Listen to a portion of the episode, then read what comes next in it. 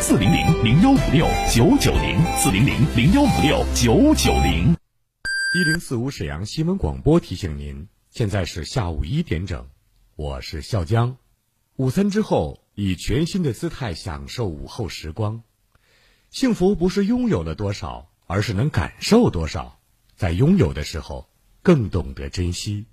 妈，您一直想换一床好的羊毛被，我给您买来了。哎呦，闺女，太好了！这羊毛被盖着暖和贴身，吸湿又吸汗，特别适合我们年纪大怕冷的人，而且用好几年还一样蓬松保暖。看把您乐的，这下到冬天，您和我爸就不怕冷了。红蜻蜓双人羊毛被，百分百纯羊毛填充，材料上乘，做工细致，老少皆宜。羊毛天然抗菌，保暖性能突出，冬天盖带上它，亲肤又舒服，还你深度温暖，好睡眠。红蜻蜓纯羊毛被新品强势推荐，尺寸两米乘两米三，纯羊毛被，两斤款推广价只要一百九十八元，四斤款推广价只要两百九十八元，同时再赠送精美茶具一套。快给你的卧室换一床舒适暖和的纯羊毛被吧！订购热线：四零零零幺五六九九零，四零零零幺五六九九零。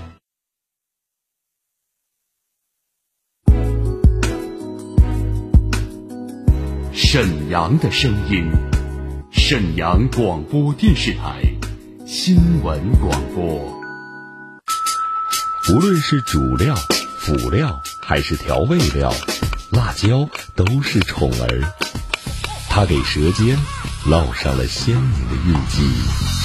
辣飞起啦！辣姐直爽大气，一针见血。你这明显是推卸责任的。辣姐侠骨柔肠，黑白分明。钱一分没少交，为什么服务质量就能差这么多？辣姐本色情怀，权威专业。你们公司特殊在哪儿啊？你敢说你们公司的制度凌驾于政府政策之上吗？辣，辣辣，热辣，辣辣辣！辣姐有话要说。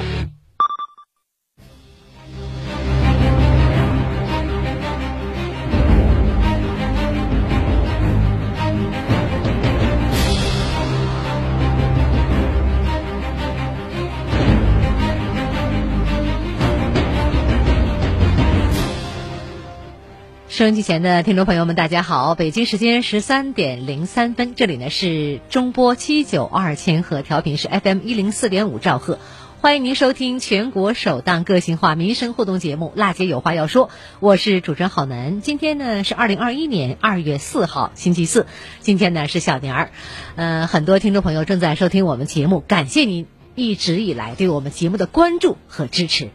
所以节目的直播热线二二五八一零四五正在开通，倾听民生，直击民生，以最民生的力量发出最沈阳的声音。您在收听我们节目的过程当中，无论是有什么样的民生问题有待解决，还是遭遇到了消费纠纷需要投诉，或者有不懂的政策法律问题的援助，都可以拨打我们正在开通的直播热线二二五八一零四五。同时呢，这时间网络受诉平台也全面开通了。您可以通过沈阳新闻广播的官方微信公众订阅号，在节目直播的时候与郝楠进行实时的交流和互动，就每件事儿呢发表您的观点和看法。当然了，如果您需要我帮助，也可以给我留言。方法很简单，打开微信，添加朋友，搜索沈阳新闻广播，关注以后就可以参与节目。那么现在呢，两位记者导播简博和一萌正在导播间接待热线二二五八一零四五。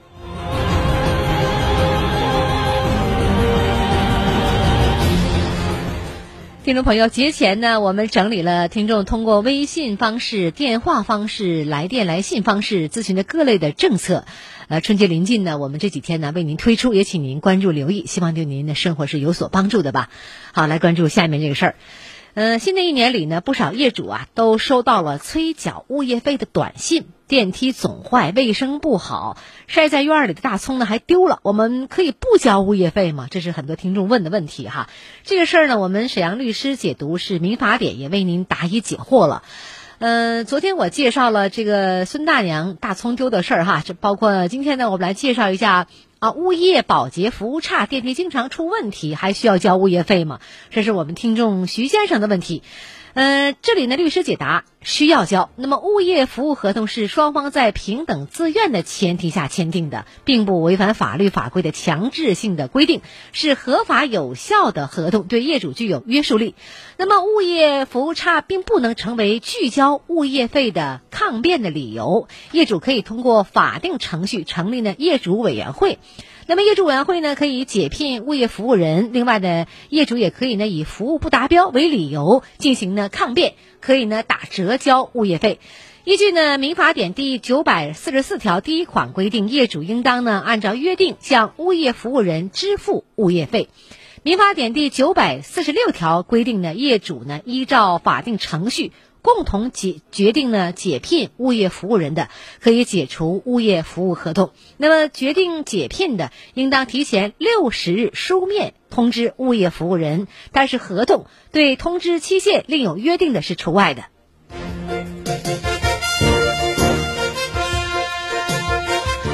依据呢前款规定，解除合同造成物业服务人损失的啊。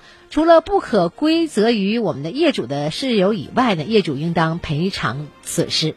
另外呢，小区的电梯里啊放置了广告，广告的收益归属于谁呀？其实呢，现在很多这个小区呀，我们回家以后呢，摁电梯，哎，打开这个一看呢，里面哎有各种各样的广告，很引人注目哈。那么每天可能上下电梯啊，顺便也会看一眼。那么律师解答了全体业主这个广告的收益呀，归属于谁？归全体业主。电梯呢属于业主的共有部分，产生的相关收入应当归业主共有。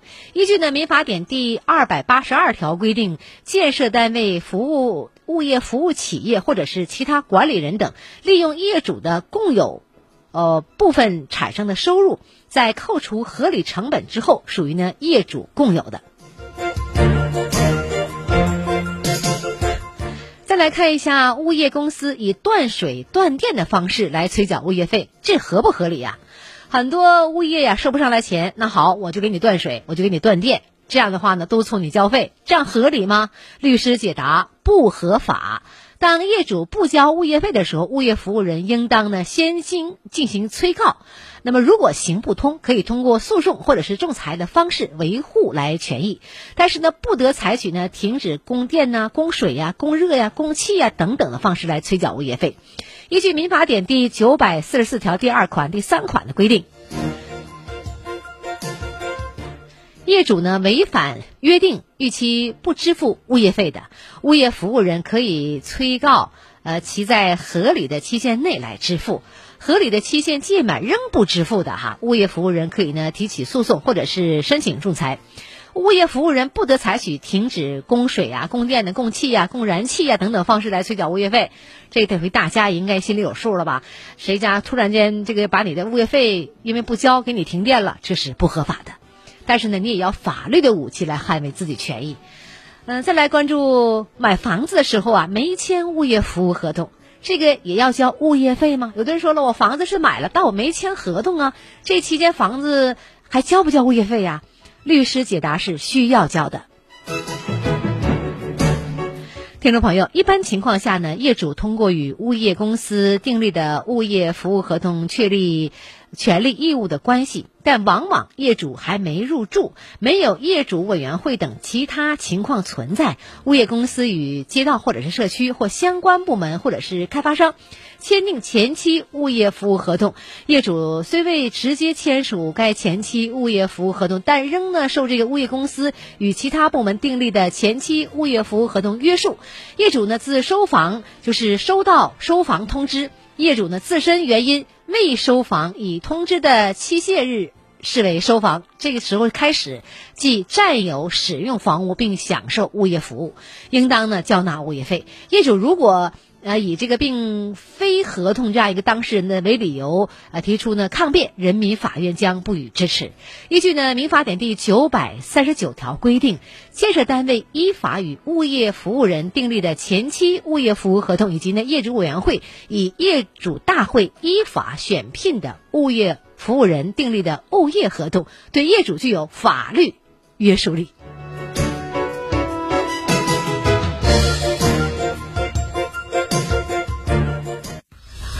南，地地道道的东北爽快人儿，倾听民生有态度。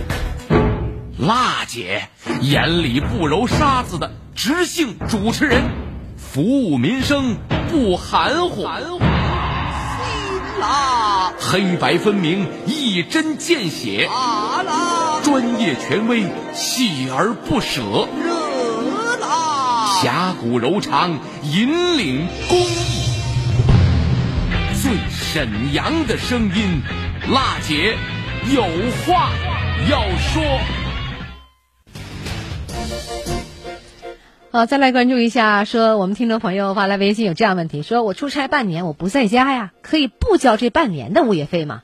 律师也解答了，说这是不可以的。物业服务呢具有公众性，它的价值在于，呃，在满足公共性服务的同时，达到对整个居住环境品质的提升，最终呢体现在对业主个体的服务的价值。物业管理费的构成包括呢像保洁费。保安费、绿化费等，大部分呢是为我们全体业主公共部分的管理啊、共用设备设施维护来这样一个费用，并非呢针对专门某个业主的服务。那虽然呢房屋空置了，但小区卫生仍是天天需要打扫清洁的，公共秩序必须实时巡查和维护的。所有的这个设备设施，比如像电梯呀、消防等费用，也要一分不少的来支出。依据呢《民法典》第九百四十四条第一款规定，业主应当呢按照约定向物业服务人支付物业费。物业服务人已经按照约定和有关规定提供服务的，业主不得以未接受或者是无需接受相关物业服务为理由拒绝支付这个物业费，所以这钱你得交。再来关注一下，小区发生了偷盗的事件，业主是否可以不交物业费呀？律师解答呢，物业服务公司啊，应当采取保安定时巡查，在公共区域安装啊这个安防。呃，监控等等方式来维护小区的治安。小区发生偷盗事件以后，物业公司应向有关行政部门来报告，提供的小区监控的录像、安保巡查等等的记录等等，协助呢有关部门处理偷盗的事件。如果物业公司能提供证据证明其已经尽到上述的义务了，业主呢则不能够以小区发生偷盗事件为理由来拒绝支付这个物业服务费。依据呢《民法典》第九百四十二条的规定，物业服务人应当维护物业服务区域内的基本的秩序，采取呢合理措施保护业主的人身财产安全。对物业服务区域内违反有关治安、环保、消防等法律法规的行为，物业服务人应当及时采取合理措施制止，向有关行政主管部门报告，并协助来处理。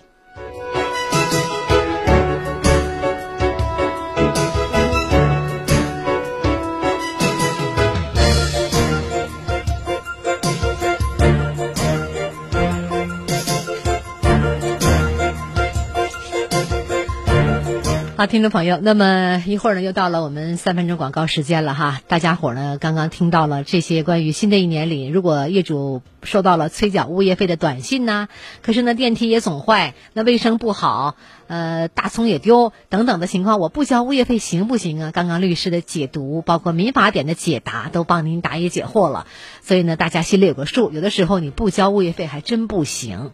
嗯，十三点十三分。二二五八一零四五，我们的热线还继续开通。一会儿呢，广告过后，我们接着回来，来为您来解读其他方面的政策，包括呢这个呃动物防疫法新修改的，携犬只出户应当佩戴犬牌，并系这个并带我们这个犬绳的事儿。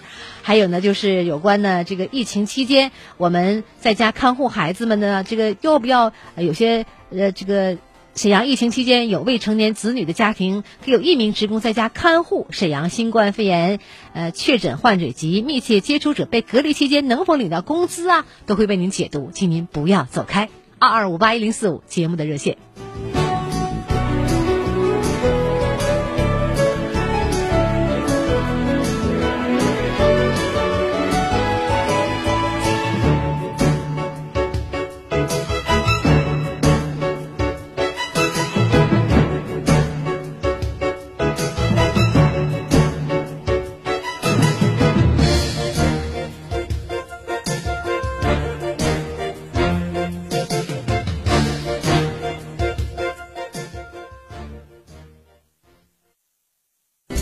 四五沈阳新闻广播，广告之后更精彩。购真翡翠，去莱纳翡翠城。莱纳翡翠城永不落幕的翡翠展销会，全部工厂价。地址：皇姑区珠江桥北桥头东三百米处，皇姑交警队对个。电话：幺三九零四零四六六五三。全面优化营商环境，提高沈城发展综合竞争力。同仁堂牌坤宝丸用于妇女绝经前后肝肾阴虚引起的月经紊乱、潮热多汗、失眠健忘、心烦易怒。同仁堂国药，请按药品说明书或者在药师指导下购买和使用。妈，您一直想换一床好的羊毛被，我给您买来了。哎呦，闺女，太好了！这羊毛被盖着暖和贴身，吸湿又吸汗，特别适合我们年纪大怕冷的人，而且用好几年还一样蓬松保暖。看把您乐的，这下到冬天，您和我爸就不怕冷了。红蜻蜓双人羊毛被，百分百纯羊毛填充，材料上乘，做工细致，老少皆宜。羊毛天然抗菌，保暖性能突出，冬天盖带上它，亲肤又舒服，还你深度温暖好睡眠。红蜻蜓纯羊毛被新品强势推荐，尺寸两米乘两米三，纯羊毛被，两斤款推广价只要一百九十八元，四斤款推广价只要两百九十八元，同时再赠送精美茶具一套。快给你的卧室换一床舒适暖和的纯羊毛被吧！订购热线：四零零零幺五六九九零，四零零零幺五六九九零。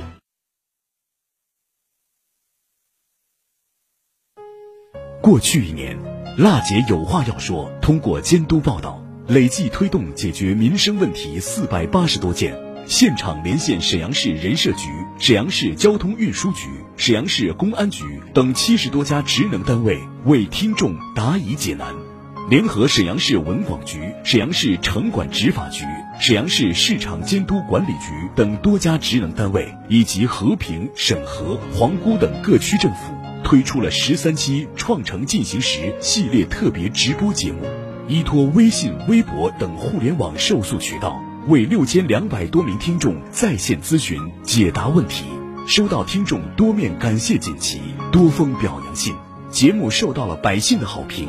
新闻业界的认可和宣传主管部门的肯定，感谢郝楠对我们老百姓的事情这样认真负责，真是我们老百姓的贴心人。哎呀，你是老百姓的贴心人呐，手头无路的事儿你们都帮着解决。郝楠呐，大娘在这儿真的谢谢您呐，大娘总听你的节目啊，净为老百姓办实事。辣姐这个节目办的特殊好，及时的呢给我解决了。从我内心来讲啊，比较感谢，我也是抱着试试看的态度打的这个。你好，郝楠，你这。团队太好了，雷厉风行，三天就给我解决了，我心情也舒畅了。新的一年，新的开始，辣姐有话要说。播出时间每周一到周五下午十三点到十三点三十分。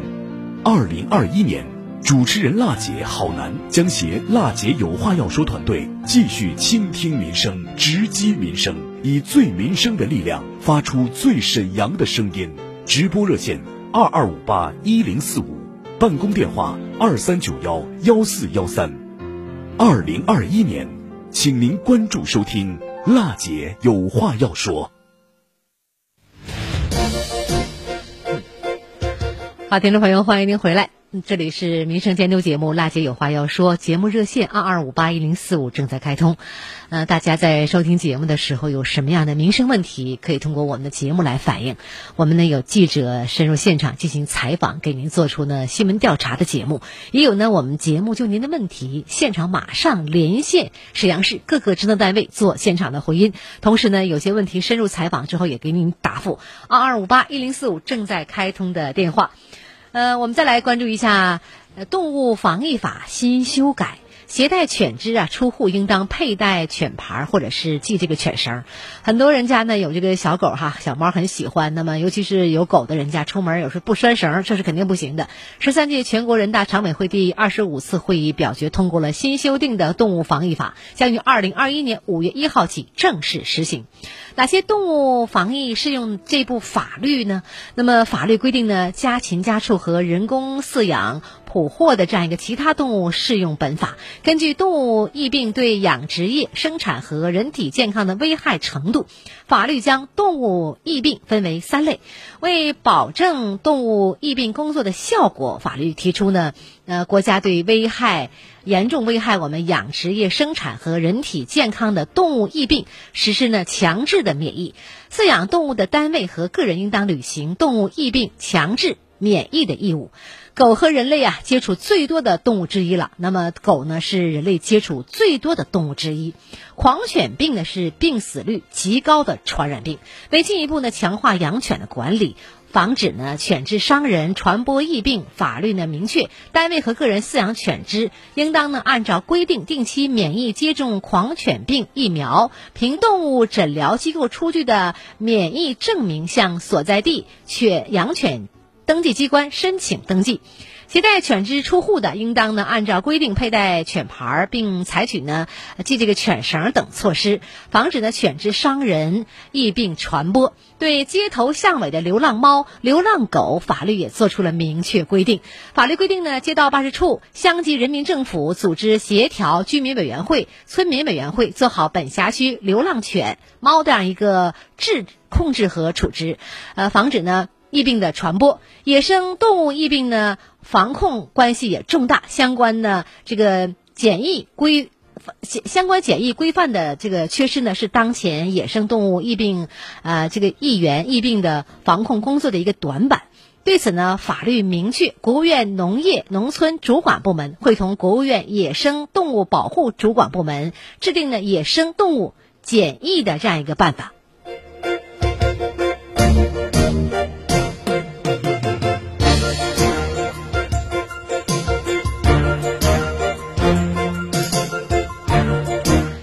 来看一下，沈阳疫情期间有未成年子女的家庭，可有一名职工在家看护沈阳新冠肺炎确诊患者及密切接触者被隔离期间，能否领到工资？因为疫情，学校提前停课了，家长在家照顾孩子的时候，工资是否会受到影响啊？这个事儿呢，大家比较关注，好难简单介绍一下。那么，第一呢，企业不得与新冠肺炎患者解除劳动合同。依法呢，对新冠肺炎患者、病原携带者、疑似病人、密切接触者等实施呢隔离措施，或者是采取其他紧急措施，导致不能够提供正常劳动的劳动者。企业呢不得因此与其解除劳动合同。劳动合同到期的呢，分别顺延至劳动者隔离治疗期、医学观察期、隔离期期满，或者是政府采取的紧急措施结束。呃，对被派遣的劳动者，用工单位呢不得因此将其退回劳务派遣单位。那么隔离期间按正常劳动标准支付工资。根据呢传染病防治规定，由医疗机构或者是政府依法对新冠肺炎患者、病原携带者、疑似病人、密切接触者等实行呢这个隔离措施，导致劳动者不能够提供正常劳动的。企业呢，按正常的劳动支付其在隔离期间的工资。隔离期结束以后，对仍需要停止工作进行治疗的劳动者，企业呢按照职工患病的医疗期有关规定支付其工资。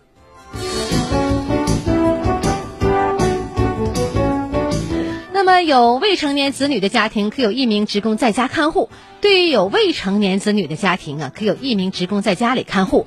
期间呢，企业呢不得解除劳动关系。需要在家看护的未成年子女呢，是指什么呢？疫情防控期间，因为中小学或者是幼儿园停课，需要呢在家看护的未成年子女，企业呢可以安排职工在家看护未成年子女。期间通过电话、网络等灵活方式完成相应的工作。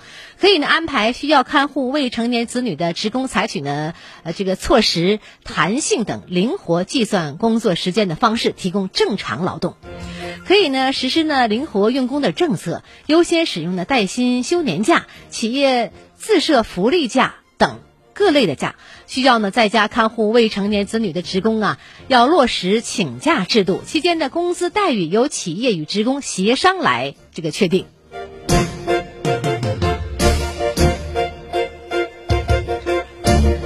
最后呢，我们再来关注一下十五项简单高频的日常车驾管业务和交通违法业务，家门口啊派出所就能办的事儿了。这事儿是好消息哈，你肯定会问了，派出所就能办吗？是的，近日呢，家住和平区呃李先生驾驶证啊不慎丢失了，在自家附近的西塔派出所，只用了不到十分钟的时间就取到了补领的新驾驶证。有驾驶人会询问了，驾驶证丢了的话，必须得去车管所或者是交警大队申请补办呢？对此呢，沈阳交警的答复是这样的：目前已经有十五项简单高频的日常车驾管业务和交通违法自助处罚业务，驾驶人不用再跑车管所和交警大队了，在家门口的派出所就能办。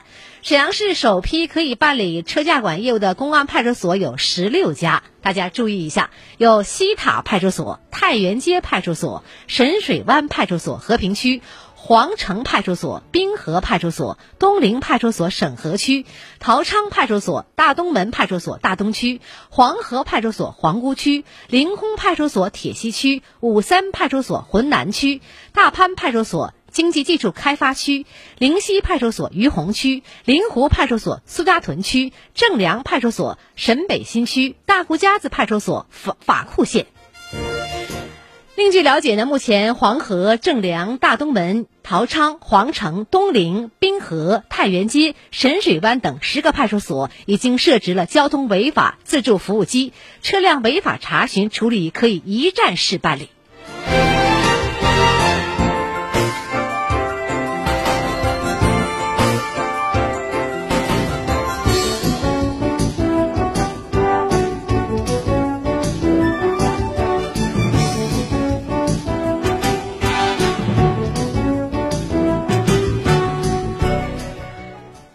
收音机前的听众朋友们，那么我们今天节目呢进入尾声了，很感谢您的收听和陪伴。节目的热线还在为大家开通二二五八一零四五，听众朋友，呃，虽然我们从未谋面，但是心与心是相通的。通过我们的节目，我希望对您生活是有所帮助的。通过我们的政策解读，让您呃了解一下我们沈阳目前这些便利的这个惠民的一些政策。好，听众朋友，倾听民生，直击民生，以最民生的力量发出最沈阳的声音。这里是沈阳广播电视台新闻广播，我们的频率呢，记住了，是中波 AM 七九二千赫，调频呢是 FM 一零四点五兆赫。每周一到周五一点到一点三十分直播的全国首档。个性化民生互动节目《娜姐有话要说》，春节呢，我们也为您制作了特别节目，也请您关注春节特别直播。我是郝楠，下次节目我们再见。